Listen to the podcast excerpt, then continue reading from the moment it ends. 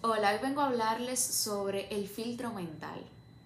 El filtro mental o abstracción selectiva es una distorsión cognitiva o un error del pensamiento que consiste en concentrarse exclusivamente en un aspecto negativo de la situación que entonces nula todos los otros factores que también están sucediendo.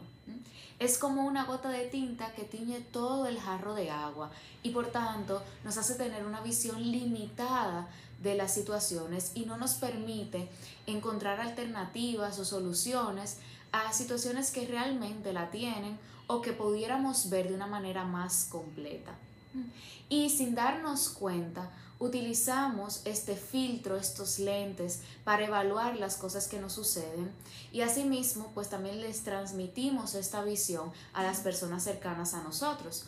Un ejemplo en el que esto se puede ver de la vida cotidiana es cuando nuestro hijo o nuestra hija nos entrega su reporte de notas, verificamos todas las asignaturas y nuestra primera devolución es decirle qué pasó con esta asignatura X en donde sacaste tal nota, distinta de todas las demás.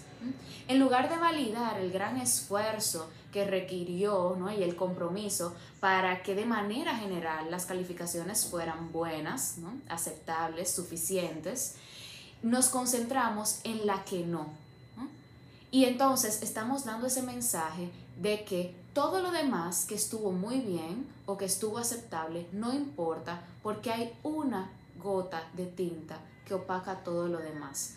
Les invito a que reflexionemos cómo sin darnos cuenta transmitimos estos mensajes, sobre todo a nuestros hijos y nuestras hijas, y cómo eso va condicionando el cómo se ven a sí mismos, pero también cómo ven la realidad que les rodea.